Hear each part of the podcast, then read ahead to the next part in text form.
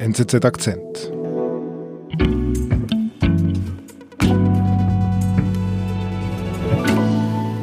Aus dieser Ablehnung der Corona-Politik ist eine generelle Ablehnung der Präsidentschaft von Trump geworden. Er liegt jetzt rund bei 43 Prozent Zustimmung in der amerikanischen Bevölkerung.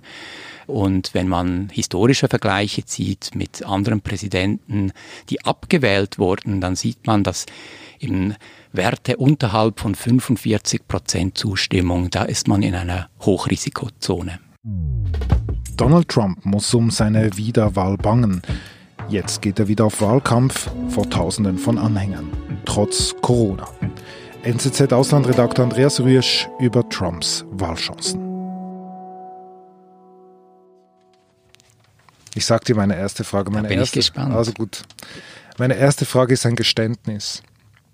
Und das Geständnis ist, dass es irgendwie auf mich ähm, etwas Faszinierendes hat, manchmal, wenn ich Trump zuschaue.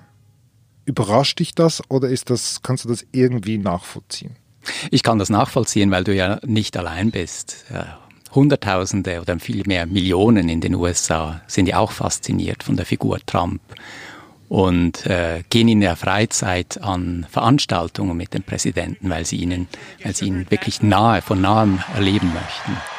With thousands of hardworking American patriots who love our country, cherish our values, respect our laws, and always put America first. Also so ein Auftritt, das hat etwas wie ein Superstar. Was passiert da genau, wenn Trump auf solchen Bühnen auftritt? Man darf nicht vergessen, woher er kommt. Er kommt ja aus dem Showbusiness. Hm.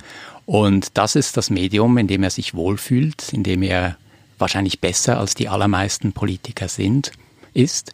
Und ähm, diese, diese Auftritte geben ihm Energie und gleichzeitig sind sie ein Vehikel für seine Anhänger, um ihre patriotischen Gefühle auch zeigen zu können. USA, USA, so lautet der Sprechrohr.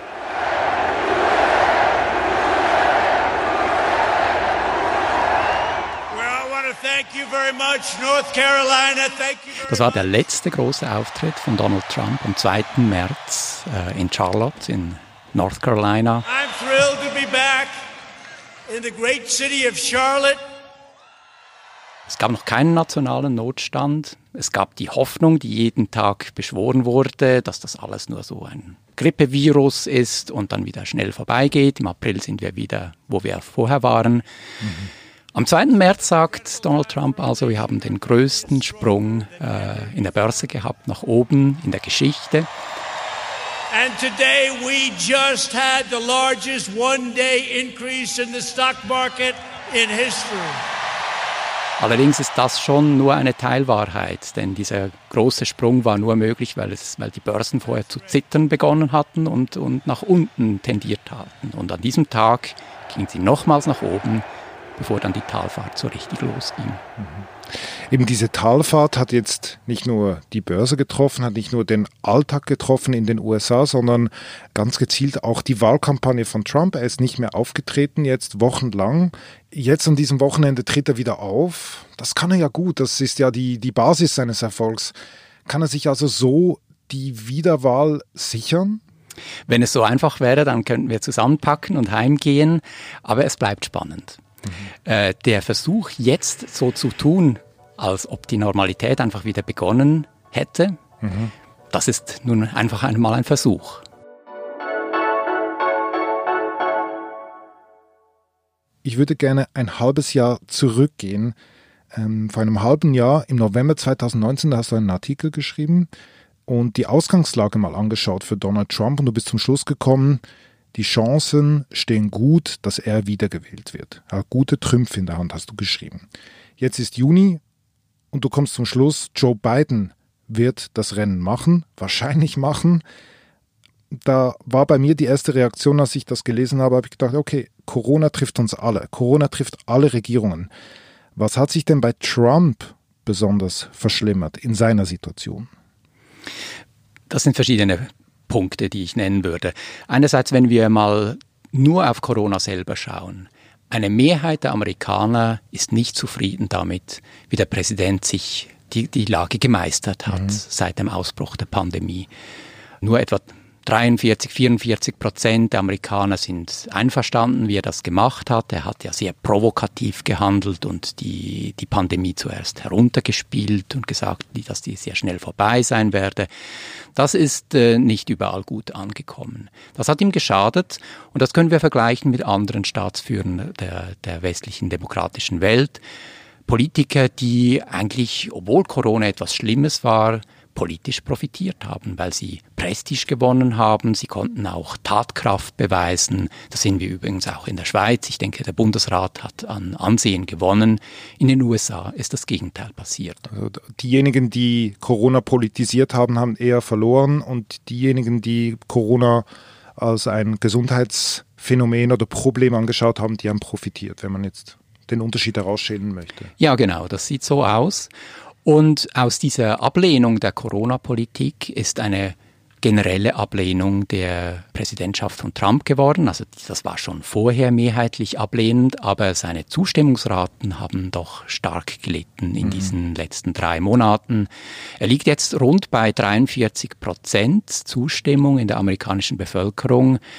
In den letzten Wahlen hat er 46 Prozent der Stimmen gemacht, liegt da drunter. Und wenn man historische Vergleiche zieht mit anderen Präsidenten, die abgewählt wurden, dann sieht man, dass eben Werte unterhalb von 45 Prozent Zustimmung, da ist man in einer Hochrisikozone. Mhm.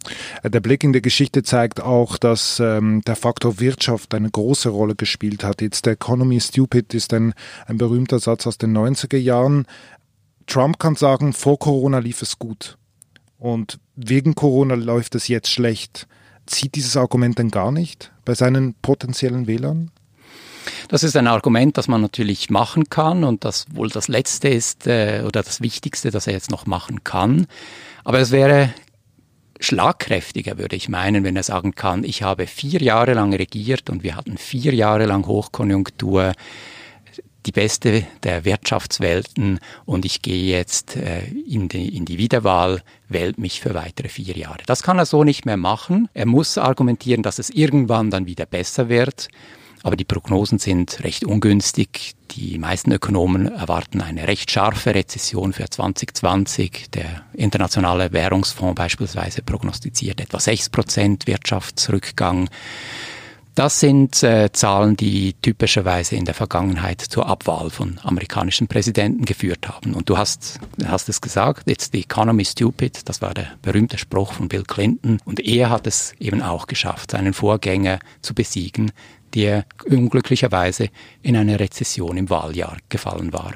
Aber Trump hat eine sehr treue Wählerbasis und er hat auch sehr viele Wahlversprechen erfüllt. Botschaft äh, in Israel von äh, Tel Aviv nach Jerusalem, Steuergeschenke, Pariser Klimaabkommen ausgestiegen. Ist denn die Wirtschaft wirklich so wichtig, gerade für seine Wähler? Die schauen doch vielleicht eher, dass er dieses Spiel der Polarisierung weiter betreibt. Das ist sicher für einige Wähler wichtig, aber das, das reicht nicht. Mhm. Trump braucht auch Unterstützer, die ihn wählen, weil sie ihn gar nicht so toll finden, aber weil sie mit den Resultaten sehr zufrieden sind. Leute, die nur auf politische Polarisierung aus sind, auf die Verunglimpfung des politischen Gegners, ja, die gibt es natürlich. Und die machen einen, äh, einen rechten Teil der Basis aus. Übrigens dasselbe auch auf der demokratischen Seite. Aber all das reicht nicht. Man muss immer auch äh, Resultate vorweisen können und die sind wirtschaftlich nun einmal nicht sehr günstig. Wenn wir die Außenpolitik anschauen, da wurde auch sehr viel versprochen einiges tatsächlich umgesetzt. Aber die ganz großen Durchbrüche sind nicht passiert. Beispielsweise ist ja Trump äh, von seinem ersten Gipfeltreffen mit dem nordkoreanischen Diktator nach Hause gekommen und hat gesagt, die Atomgefahr aus Nordkorea ist jetzt beseitigt. Mhm. Keineswegs. Nordkorea baut weiterhin Atombomben. Äh, man könnte viele weitere solche Dinge nennen. Trump ist außenpolitisch nicht ein besonders erfolgreicher Präsident. Gleichzeitig hat er auch äh, eine jüngere Generation, so scheint es mir von außen, äh, politisiert in den USA. Ist das nur ein Eindruck, den ich von außen habe, wenn ich jetzt auf die Demonstrationen schaue, oder spielt das auch eine Rolle, dass mehr Junge vielleicht demonstrieren? Gehen sie dann auch mehr wählen? Weiß man etwas dazu? Das werden wir sehen. Wir haben aber immerhin den Erfahrungswert äh, der Kongresswahlen von November 2018. Also das waren die Zwischenwahlen, zwei Jahre vor den Präsidentenwahlen. Und da sind auffallend viele junge Leute wählen gegangen. Die, die Wahlbeteiligung bei jungen Leuten, also bei unter 30-Jährigen, die war äh, das Mal zuvor nur 20 Prozent, nur 20 Prozent Wahlbeteiligung. Und in diesen letzten Kongresswahlen ist das aber angestiegen auf über 35 Prozent. Keine andere Altersgruppe hat so stark sich mitreißen lassen von den, von den politischen Entwicklungen. Es sind zwar alle Altersgruppen häufig an die Urne gegangen, weil wir sind tatsächlich in einer faszinierenden, vielleicht auch beunruhigenden Welt. Mhm. Aber die, die äh, Altersgruppen, die vor allem die Basis von Trump ausmachen, das sind sehr viele ältere Wähler, mhm. die sind weniger stark an die Urnen gegangen. Ähm, was mich sehr beschäftigt, ist, dass äh, das, was du jetzt erwähnst und aufzählst, das macht alles Sinn. Oder ich kann es sehr gut nachvollziehen. Wie gehst du persönlich jetzt aber damit um, dass er sich nicht an Gesetzmäßigkeiten hält? Wie gehst du mit diesem Unkonventionellen eigentlich um? Es scheint ein Politiker zu sein, der die normalen Gesetze der politischen Gravitation äh, nicht befolgen muss. Er, er, er, fällt nie zu Boden, scheint es. Ich glaube, das äh, zwingt uns dazu, nicht einfach äh, mechanisch äh, historische Vergleiche zu machen, nur das zu tun, sondern überaus vorsichtig zu hm. sein. Mhm. Vorsichtig jetzt auch äh, in den verbleibenden Monaten bis zum November. Es ist zu früh für eine Prognose und man muss sich bewusst sein, dass Trump ein extrem geschickter Taktiker ist. Es vermutlich auch der bessere Wahlkämpfer als sein Gegner Joe Biden, der mhm. nicht gerade ein charismatischer Politiker ist. Da wissen wir nicht, wer noch in welches Fettnäpfchen tritt. Wir, wir wissen nicht, was allenfalls an der außenpolitischen Front noch alles passiert. Und solange der Vorsprung von Joe Biden mit rund acht Prozentpunkten nicht größer ist, wäre ich mit einer Prognose vorsichtig. Es ist trotz allem ein Vorsprung, der innerhalb von wenigen Wochen auch sich in nichts auflösen kann.